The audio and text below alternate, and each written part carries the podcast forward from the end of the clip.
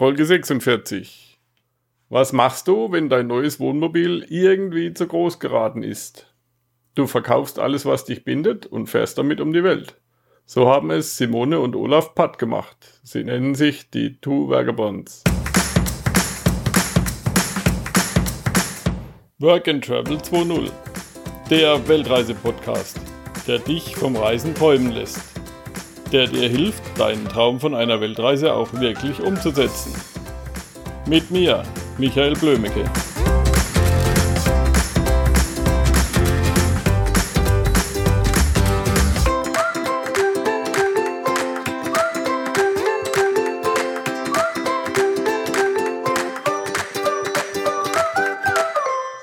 Dann legen wir los, oder?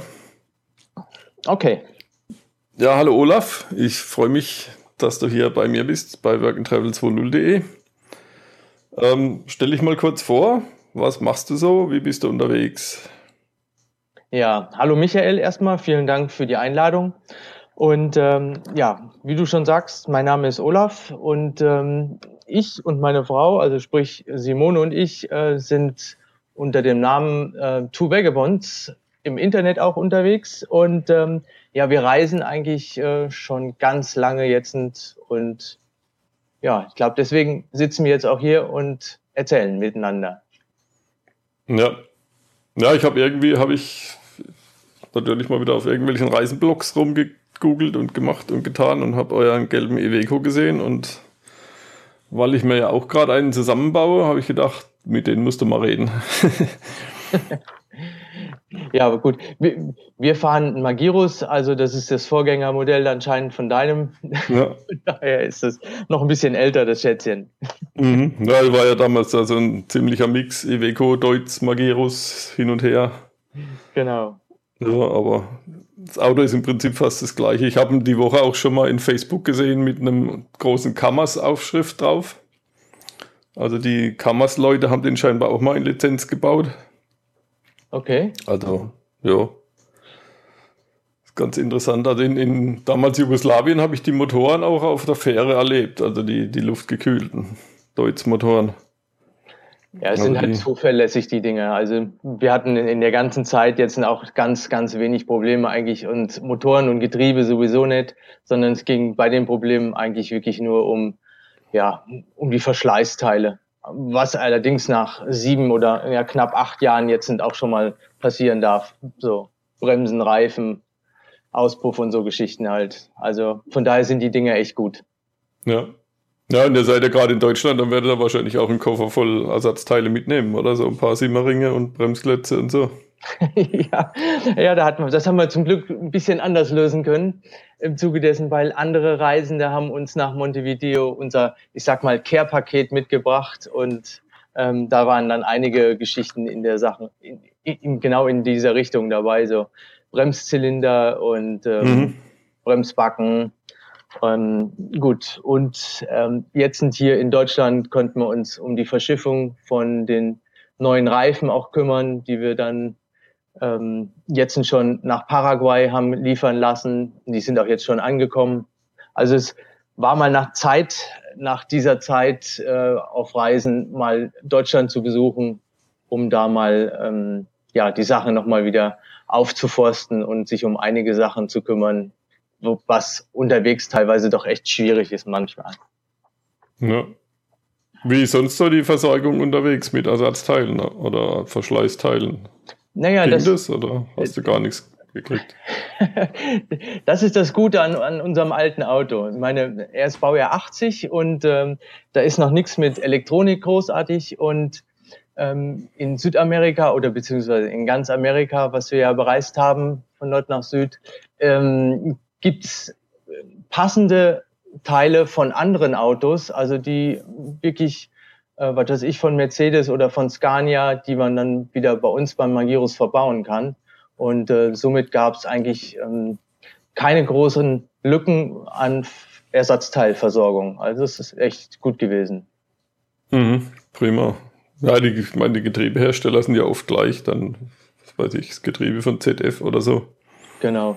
Aber da ist das Ding ja zum Glück bis jetzt noch so. Äh, gut, das Auto ist zwar so wahnsinnig alt, hat aber jetzt erst ähm, 240.000 Kilometer, weil der damals ähm, vom THW war und noch nichts gelaufen hatte.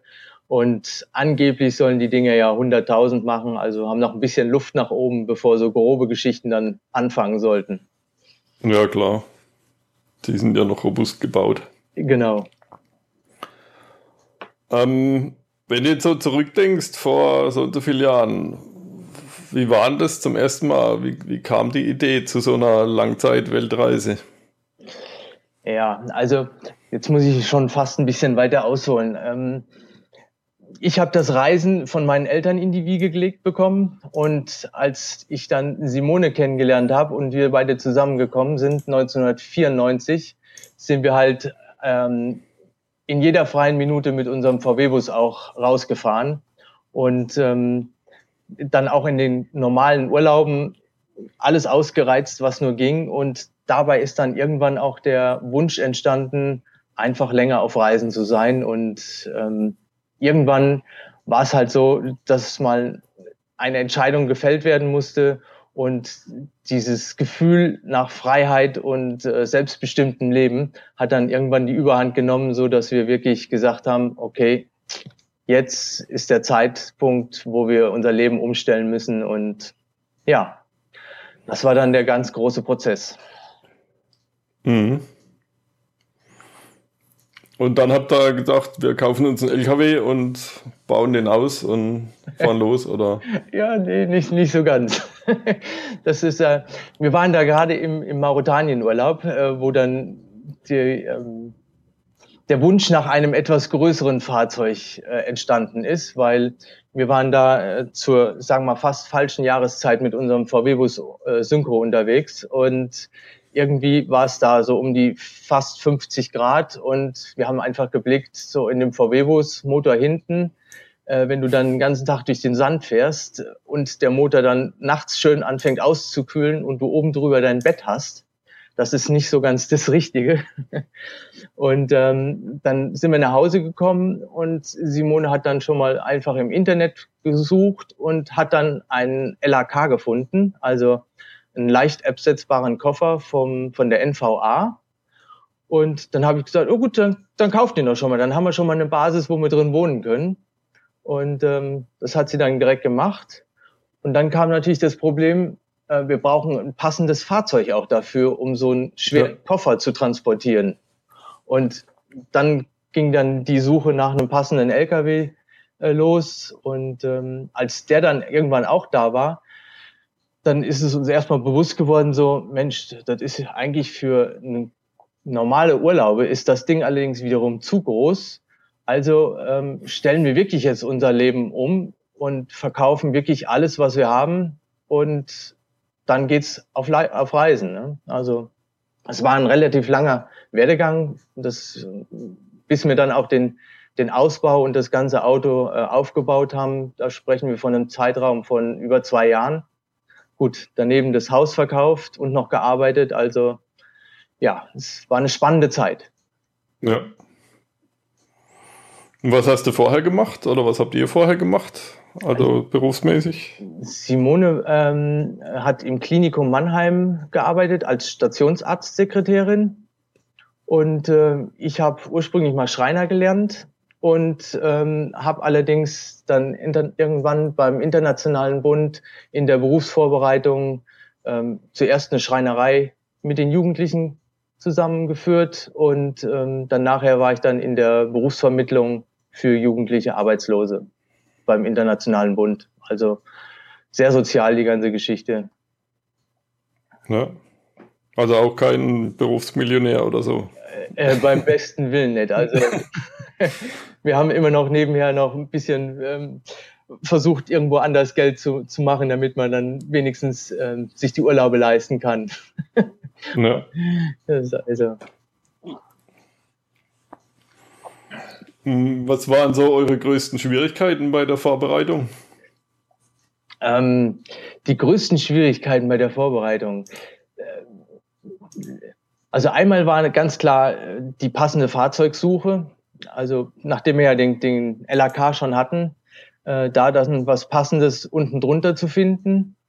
Und ähm, als wir, als das alles dann so, so zumindest Fahrzeug und LAK dann da war, ähm, haben wir das Haus verkauft, mussten dann da relativ schnell raus, aber das Auto war noch lange nicht so weit, dass es nur angefangen war zum Bauen. Und dann mussten wir noch ähm, anderthalb, naja, zwei Jahre auf einen Aussiedlerhof im Wohnwagen wohnen und konnten da auf diesem Gelände dann das Auto ausbauen. Also das war ähm, ja in den Wintermonaten schon eine echte Herausforderung, weil ähm, es gab da keine beheizte Halle und also es war und Wohnwagen ist auch nicht so wirklich das Richtige bei deutschen Wintern. Also es war, war eine Herausforderung. Das war ja. ja. Und ihr habt dann das, das gesparte Geld, also das, beziehungsweise das, was ihr vom Hausverkauf von den ganzen Sachen hattet, das habt ihr dann angelegt oder ja, wir haben so, dass es Gewinn bringt? Genau, also wir haben zum Glück ähm, damals einen, zum richtigen Zeitpunkt einen richtigen Mann kennengelernt und ähm, das Geld von unserem Hausverkauf, also den, den Überschuss, konnten wir damals so anlegen, dass wir ganz entspannt von unseren Zinsen äh, leben konnten. Und äh, gut, das machen wir jetzt immer noch, aber ähm, es gibt jetzt nicht mehr die großen Prozente wie damals, aber es funktioniert weiterhin. Also das ist so und unser, ähm, wie sagt man, ja, unser, unser großes Los gewesen damals. Den richtigen ja. Mann kennenzulernen, wo man das Geld gut an, gut gewinnbringend anlegen kann, sagen wir so. Mhm. Tut er das auch für andere? Also wenn jetzt jemand fragt, oh, das will ich auch. Ja, ja. Also ähm, es sind auch jetzt schon auf unsere äh, gut, wir haben ihn damals nur empfohlen bekommen, weil das ein Freund wiederum von, von einem guten Bekannten damals war. Und ähm, so Geld gibt mir ganz ungern so aus der Hand und gerade in der heutigen Zeit sowieso. Ja. Und ähm, also, aber wenn jetzt jemand kommt, dann können wir das auch weitervermitteln und äh, eigentlich auch guten Gewissens weitervermitteln. Das ist halt auch immer so die Geschichte. Klar, das ist halt wichtig, dass man da nicht an irgendeine Luftnummer kommt. Ja, und genau. Das Geld ist weg.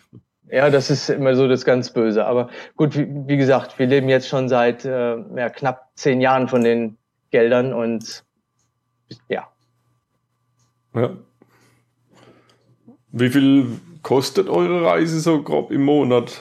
Also ich meine, ist klar natürlich, dass es in den USA mehr kostet als jetzt in Mexiko oder Paraguay. Ähm, Aber so im Schnitt. Gut, das, das ist jetzt, du hast mir natürlich jetzt echt was voraus weggenommen.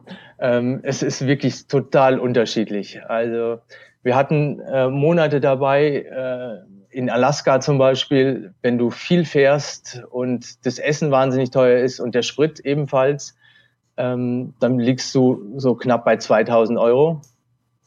Im Gegensatz dazu waren wir dann in Venezuela äh, mehrere Monate und da haben wir im Monat ähm, 300 Euro gebraucht mit allem. Also mit Essen, Sprit kostet sowieso fast nichts. Also eigentlich nichts, muss man sagen.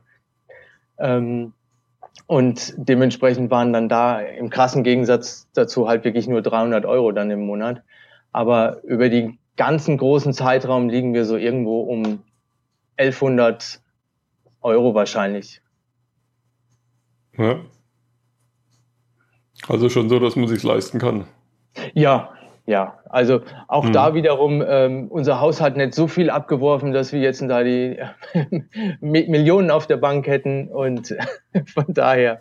Ähm, und ich glaube auch hier für Deutschland ist es ähm, relativ grenzwertig dann wahrscheinlich, aber äh, so auf Reisen funktioniert das richtig gut und ja, wie gesagt, wir sind jetzt knapp acht Jahre unterwegs und alles ist gut.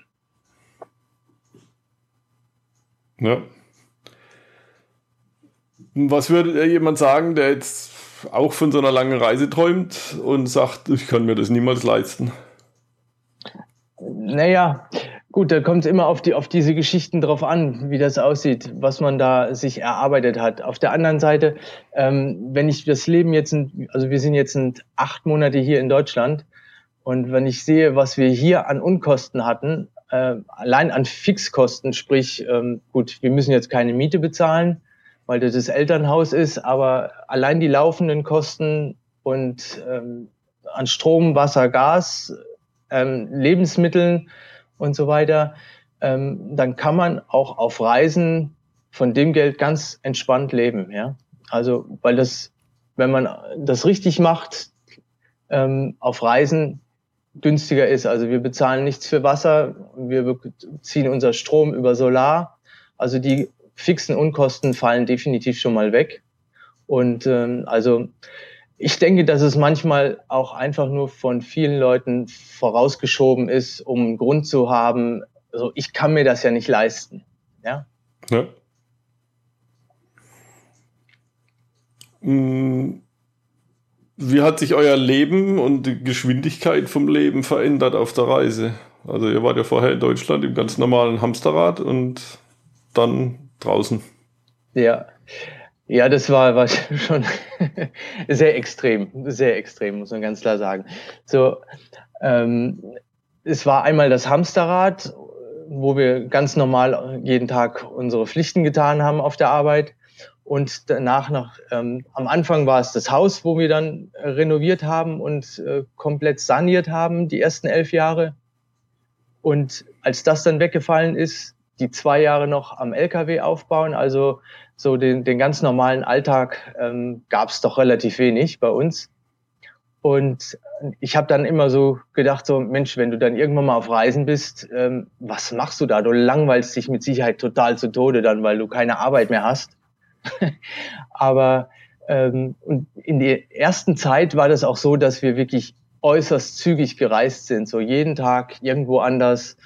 Aber irgendwann haben wir dann ähm, für uns das richtige Tempo auch gefunden, wo wir dann runtergeschaltet haben und gesagt haben, so jetzt können wir mal eine Woche hier bleiben oder wir entspannen uns mal hier ähm, mal 14 Tage, weil hier ist es jetzt super schön und wir müssen nicht immer jeden Tag weiterfahren. Also es äh, ist ein langer Prozess gewesen, runterzufahren und äh, dann irgendwann auch ähm, dieses, diesen, ja, dieses Entschleunigen zu lernen, auch dann in der Richtung.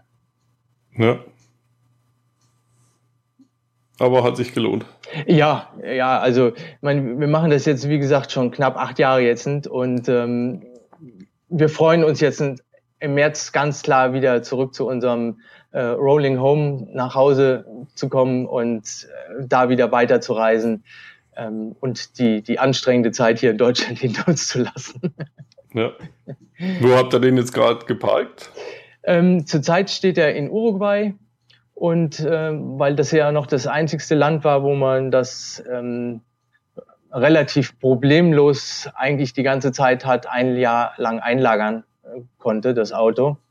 Und ähm, wobei sich natürlich jetzt ein bisschen was getan hat, genau in der Zeit, wo wir da waren, da gab es ein bisschen einen Umbruch. Aber ja. ähm, da muss man sich jetzt auch ein bisschen informieren vorher. Sollte man das so machen, also beim Zoll austragen oder so.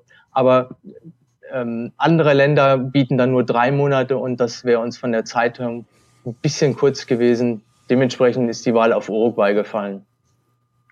Ja. Was war eure größte Schwierigkeit so auf der Reise? Ja, die größte Schwierigkeit. Also ähm, wir sind, wir fahren nicht unbedingt immer die Alltagsstrecken und versuchen halt wirklich ähm, andere Strecken für uns zu entdecken und ähm, irgendwann sind wir, haben wir tatsächlich auch so eine tolle Strecke gefunden, wo ich weiß nicht, Monate schon keiner mehr gefahren ist. Und nachdem wir dann die schwierigsten Teilstücke äh, Stücke hinter uns gelassen hatten, ähm, hat es angefangen zu regnen und dann haben wir das Auto erstmal abgestellt und sind erstmal ein paar Tage da geblieben und haben darauf gewartet, dass es aufhört. Es war allerdings oben in den Anden und ähm, auf einer gewissen Höhe auch. Und es war so kurz davor, dass die Regenzeit äh, überhaupt losgeht. Also gut, auf jeden Fall, ähm, nachdem es dann zwei Tage aufgehört hat zu regnen, haben wir gedacht, jetzt müssen wir langsam mal uns wieder ins Tal bewegen und ähm, sind losgefahren. Aber die Strecke war dann runter zu so vermatscht, dass wir irgendwann an einem Teilstück, ähm, ohne dass wir irgendwo was machen konnten, schier fast abgestürzt sind, weil der Matsch hat, hat mich, hat das Auto in die Richtung gedrückt, wo er das wollte. Und das war halt einfach Richtung Abhang.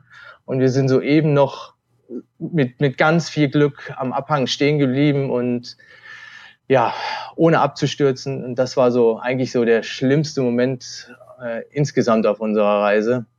Und es hat dann sehr, sehr lang gedauert, ähm, bis wir da wieder rauskamen und ähm, mit Hilfe von Rangern, äh, zwei, die uns da noch beim Buddeln geholfen haben und unterbauen, weil der Matsch war auch auf dem Hang und also es war sehr, sehr kritisch insgesamt und ja, aber wir haben es geschafft und ähm, werden jetzt ein, doch ein bisschen vorsichtiger bei, bei Matschfahrten.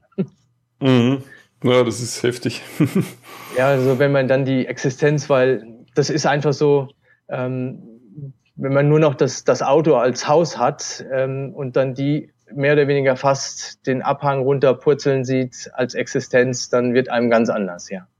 ja. Ähm, habt ihr einen Plan, wie lange die Reise dauern soll oder habt ihr Open End? Ähm, wir haben Open, Open End. Und also, wenn es weiterhin so läuft, wie wir das jetzt im Moment haben, dann wollen wir auch gar nicht aufhören damit, weil es einfach echt ja. zu spannend. Wir haben jetzt in, ähm, in den letzten sieben Jahren auf jeden Fall den kompletten Kontinent von Nord nach Südamerika gemacht. Und ähm, im Endeffekt warten da ja noch andere Kontinente und also wir wollen schon noch weiter und mehr sehen. Ja. Was hat euch bis jetzt am meisten gefehlt unterwegs?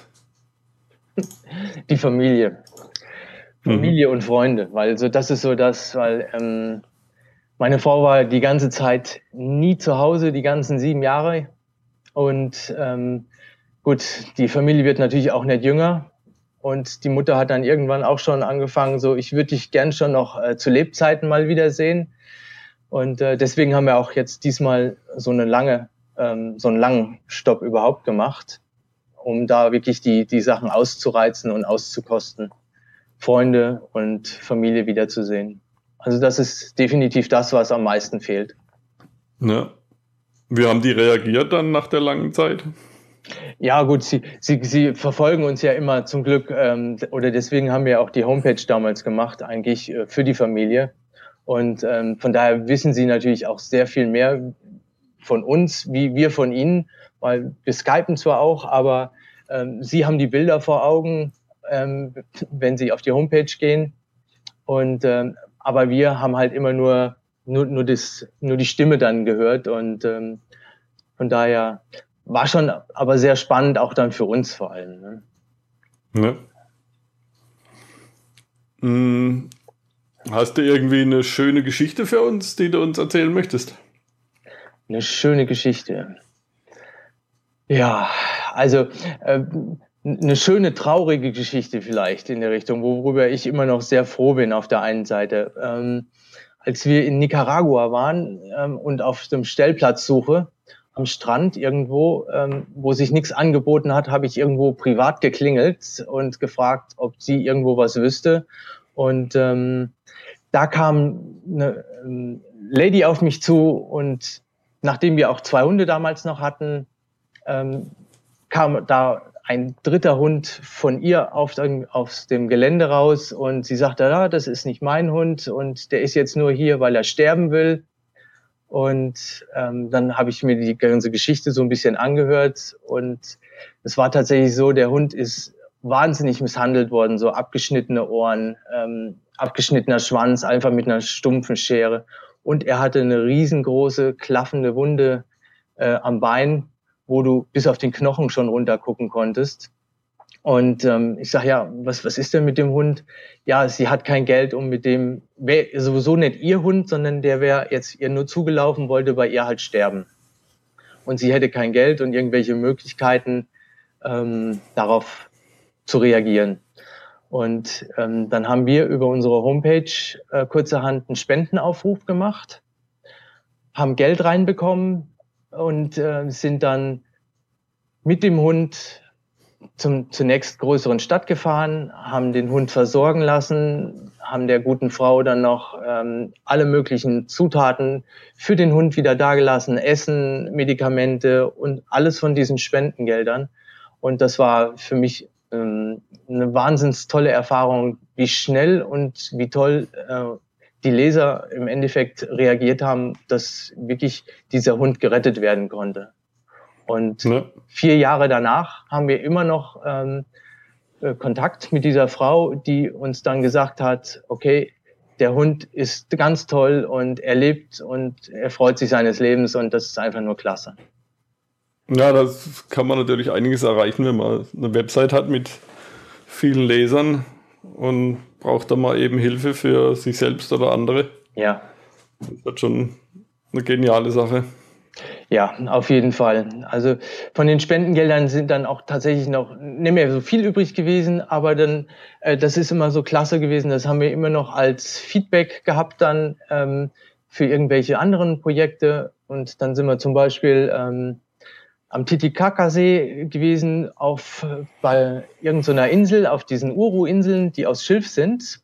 Und da hatten wir eine, eine Führung dann bekommen von einem Einheimischen, der uns extra so zu seiner Schule dahin geführt hat. Und ähm, da finden normal keine Touristenausflüge ähm, statt. Und aber wir hatten die Möglichkeit, da Einblick zu bekommen.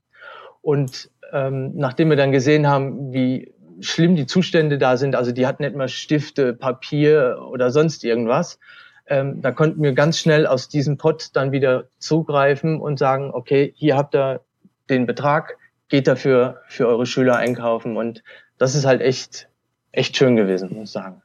Ja. ja das, das will ich dann auch, also unterwegs irgendwas machen, irgendwas zurückgeben der Welt. Ja, das, das ist, gibt einem ein ganz tolles Gefühl und ähm, ja, wie gesagt, schön. Ja. Mhm. mhm. Was war dein größtes Learning unterwegs oder euer größtes Learning? Was habt ihr da auf der Reise gelernt, was, was man hier bei uns daheim nicht lernt?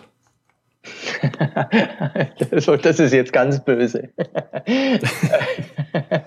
ähm, der Umgang mit Menschen, ja, das ist, ähm, ich, wir haben es auch wieder, das ist jetzt nicht böse gemeint, aber so in Deutschland ticken oder ganz Europa wahrscheinlich mittlerweile gucken die Leute wirklich nur noch auf sich selber und ähm, sind mit sich selber so beschäftigt, dass alles andere eigentlich äh, außen vor ist. Und ähm, das ist auch das Spannende eigentlich, was wir immer so erlebt haben, wenn wir durch ähm, irgendwelche Gegenden gekommen sind, wo, wo Indigenas leben oder auch Einheimische, die dann unheimlich offen und interessiert auf einen dann zukommen und einen dann irgendwelche Freundlichkeiten anbieten und nette Gesten oder das, das Mittagessen, was, was soeben für die Familie reicht, äh, dann mit uns auch noch teilen will.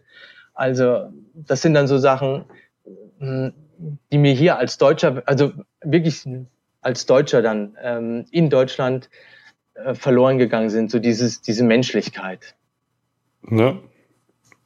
Und das ist ja, das sage ich auch manchmal, wenn, wenn du dir so vorstellst, da kommt jetzt ein, ein, was weiß ich, ein LKW aus Afrika, dann putzelt da so eine afrikanische Familie raus und baut das Camp auf bei dir neben dem Haus auf der Wiese.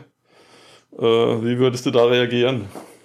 Ja, ja, ja, das, das ist, sind, so, sind so Geschichten. Also, und, äh, gut, wobei wir natürlich auch, das muss man jetzt zur Rettung ganz klar sagen, wenn wir von den Deutschen erzählen im Ausland, oder nein, andersrum, wenn die ähm, Leute, wir treffen auch sehr viele, die schon gereist sind, die dann auch schon in Deutschland und Europa waren. Und die können wiederum so positive Sachen von den Europäern berichten. Also von daher, das ist wohl dann doch nicht so schlimm, wie wir das als Deutsche dann selber äh, denken. Also die sind mhm. auch sehr freundlich, nett aufgenommen worden oder so. Also vielleicht hängt es einfach nur an der Kultur, wenn man da geboren ist, dass man da dann äh, nicht mehr dazugehört zu, oder nicht mehr eingeladen wird zu diesen freundlichen, netten Gesten. Ja, ja du kriegst halt einen ganz anderen Blickwinkel, wenn du jetzt als Ausländer hierher kommst. Wahrscheinlich, ja. denke ich mal. Ja. ja. Also. Ja. Hm, was würdest du jemand empfehlen, der auch starten will, der sich jetzt einen LKW gekauft hat und sagt, ah, ich will jetzt auch auf Weltreise? Ähm, mehrere Sachen. Also einmal die Sachen vom Auto her sehr, sehr gut durchplanen im Zuge dessen, ähm, in welche Länder will ich reisen, was gibt es da an Ersatzteilen. Also ich spreche deswegen jetzt das an, Reifen zum Beispiel. Ähm, Gehe ich jetzt auf 22,5 Zoll Felgen oder fahre ich weiterhin meine 20 Zoll Felgen? Da sollte man vorher ein bisschen drüber nachdenken, in welchen Ländern bekommt man was. Das kommt daher, weil wir haben in Guatemala gestanden, haben händeringend nach 20 Zoll Felgen, äh, Reifen gesucht und äh, mussten dann von Guatemala komplett wieder zurück in die USA fahren, also sprich ähm, knapp 2000 Kilometer, um da neue Reifen zu bekommen, was nicht allzu viel Sinn macht eigentlich, ja. Also währenddessen ich äh, normale Trailerreifen ganz entspannt am beim nächsten Straßenhändler hätte bekommen können, ja. Also da so ein bisschen drüber nachdenken, wie statte ich mein Auto aus oder womit. Das ist die eine Sache. Und die zweite Sache ist halt einfach, ähm, die Ziele, wenn man unterwegs ist, nicht unbedingt festklopfen, sondern wirklich ganz entspannt gucken, was kommt auf einen zu und spontan jeden Tag leben, weil das ist das, was wir extremst gelernt haben. Ähm, immer kommt irgendwas dazwischen und die Ziele, die wir uns gesetzt haben, konnten wir sowieso nicht einhalten, weil wieder was dazwischen kam. Sei es eine Einladung oder eine Piste, wo man nicht so schnell fahren konnte oder wie auch immer, sondern wirklich so ganz entspannt den Tag angehen und ähm, gucken, was passiert und einfach nur leben und nicht irgendwelchen Zielen hinterher hechten, weil dann wird es stressig. Ja. Wie hast du so die, die Unterschiede zwischen den Leuten empfunden? Jetzt, ich meine, ihr seid ja von Alaska ganz durchgefahren. Und dann kommt man ja durch Kanada ziemlich hochentwickelt, USA hochentwickelt und dann geht so langsam der, ja, der Pegel runter, sage ich mal, so ganz grob. Oder die, der andere Pegel rauf, der freundschaftliche. Wie war das so unterwegs? Ja, das ist interessant. Also so, so ganz kann man das jetzt nicht sagen. Im Zuge dessen, weil die absolut, ähm, ne, ne, gut, so würde ich das jetzt auch nicht darf ich, muss ich vorsichtig sein bei der Formulierung. ähm, Osten Kanada. Ähm, da haben wir Begegnungen gehabt mit Menschen, das ähm, eigentlich von, von der Freundlichkeit her nicht mehr zu toppen ist, obwohl es so hochentwickelt ist, ja. Also die ja. haben uns direkt einen Hausschlüssel gegeben, obwohl wir die erst zwei Stunden gekannt haben äh, und haben gesagt, ähm, wenn ihr den, hier ist die Waschmaschine, äh, oben ist Schlafzimmer, ähm, der Kühlschrank ist voll, nehmt euch, was ihr wollt und so weiter. Also das war ähm, so schon richtig, dachten, das ist nicht von dieser Welt. Ähm, wenn du dann weiter runterfährst, klar, dann wird's äh, Mexiko wird's schon wieder anders. Ähm, ja, aber freundlich begegnen einen die Menschen eigentlich fast überall, sobald sie dann sehen, du bist Ausländer oder kommst aus Europa. Solange du kein amerikanisches äh, Nummernschild an deinem Auto hast und nach Mexiko willst, ist auch eigentlich fast alles gut. das, das, ist immer noch so ähm, historisch bedingt, dass da ähm, ja kein großer, keine große Liebe ist zwischen den beiden Kulturen, glaube. Was natürlich ja. jetzt durch den Trump nochmal wieder gefördert wird. Na klar, er tut sein Bestes. Ja. Auch wenn es die Welt anders sieht. Ja. Aber ansonsten sind wir eigentlich fast überall richtig nett aufgenommen worden und hatten in jedem Land äh, spezielle Begegnungen. Ähm, von daher kann man das gar nicht so, so ganz pauschalisieren. Ja, ist, denke ich, ein schwieriges Thema. Ich meine, ich sage immer, Arschlöcher gibt es überall, also wirst du wahrscheinlich auch in, in Kanada einen finden, der, der, der nicht passt. Richtig. Oder in USA oder Mexiko. Ähm, Und es gibt da überall, denke ich, gute Leute, aber ich denke, die guten Leute überwiegen, oder?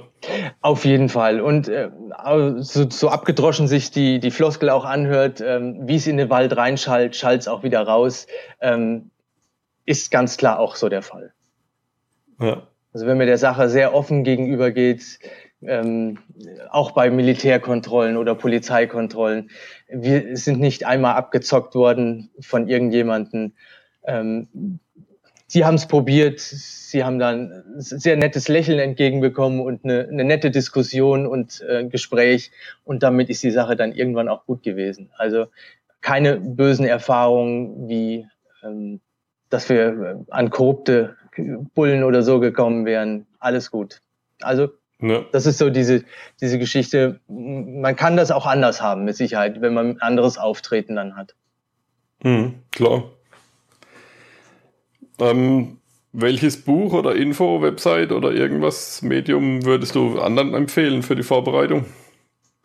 Tja, also wir sind natürlich, ähm, also Reisebücher selber haben wir uns immer relativ viel an Reise-Know-how ähm, orientiert oder ja, sind damit eigentlich ganz gut gefahren, weil da sind so die, die, die Highlights oder so ganz prima beschrieben.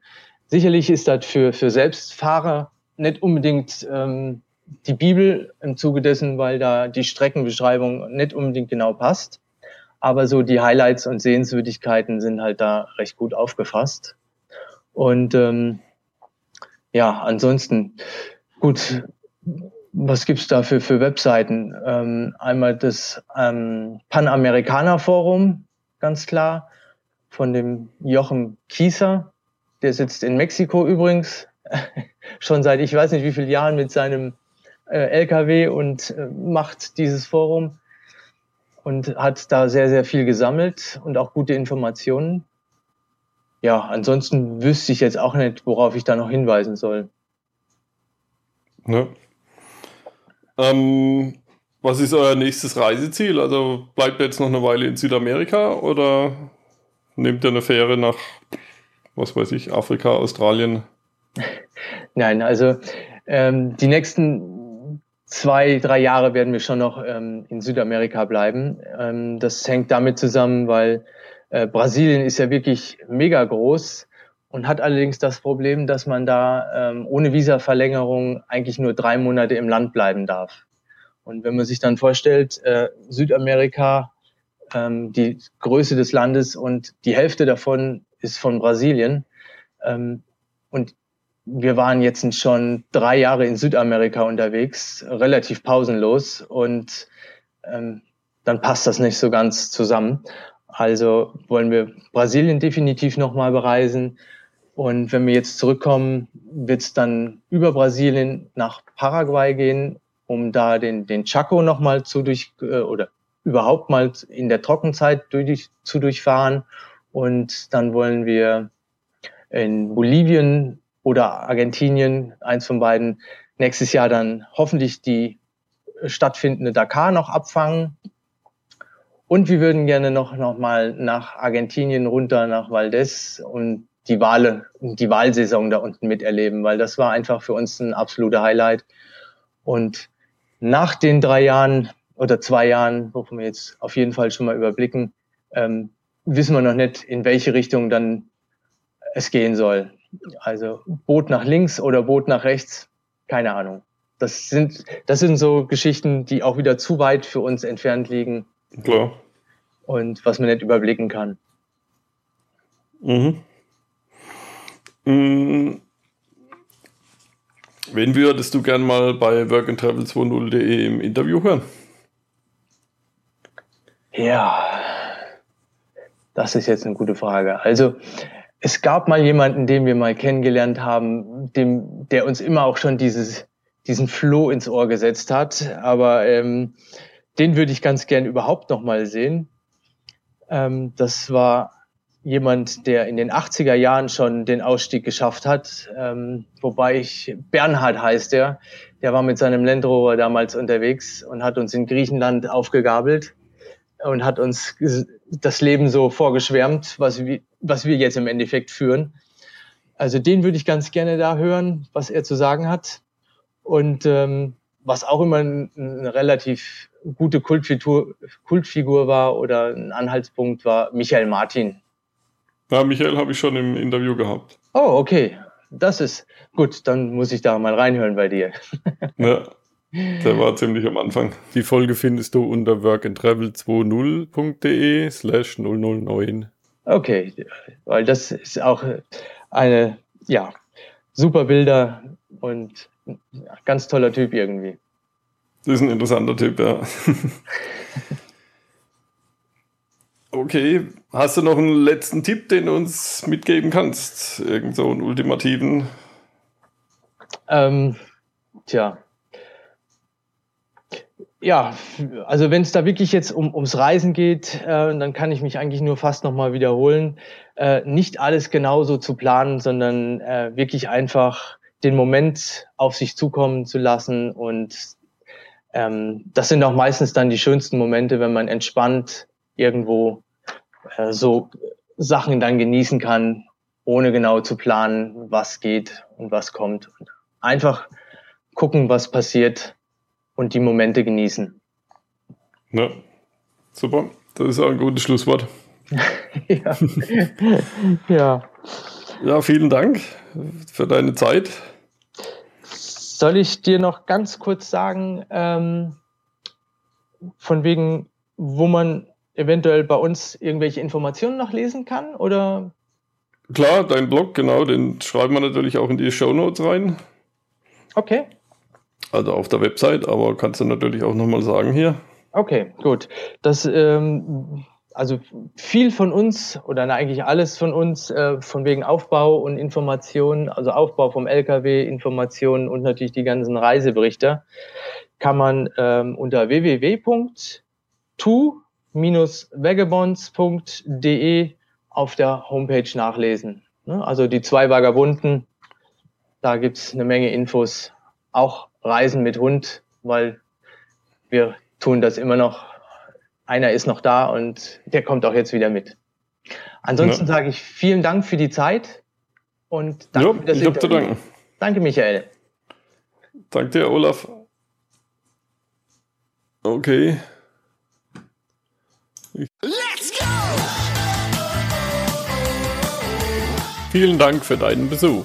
Besuche mich auf facebook.com slash workandtravel20. Wie schon Alexander von Humboldt sagte, die gefährlichste aller Weltanschauungen ist die Weltanschauung der Leute, welche die Welt nicht angeschaut haben.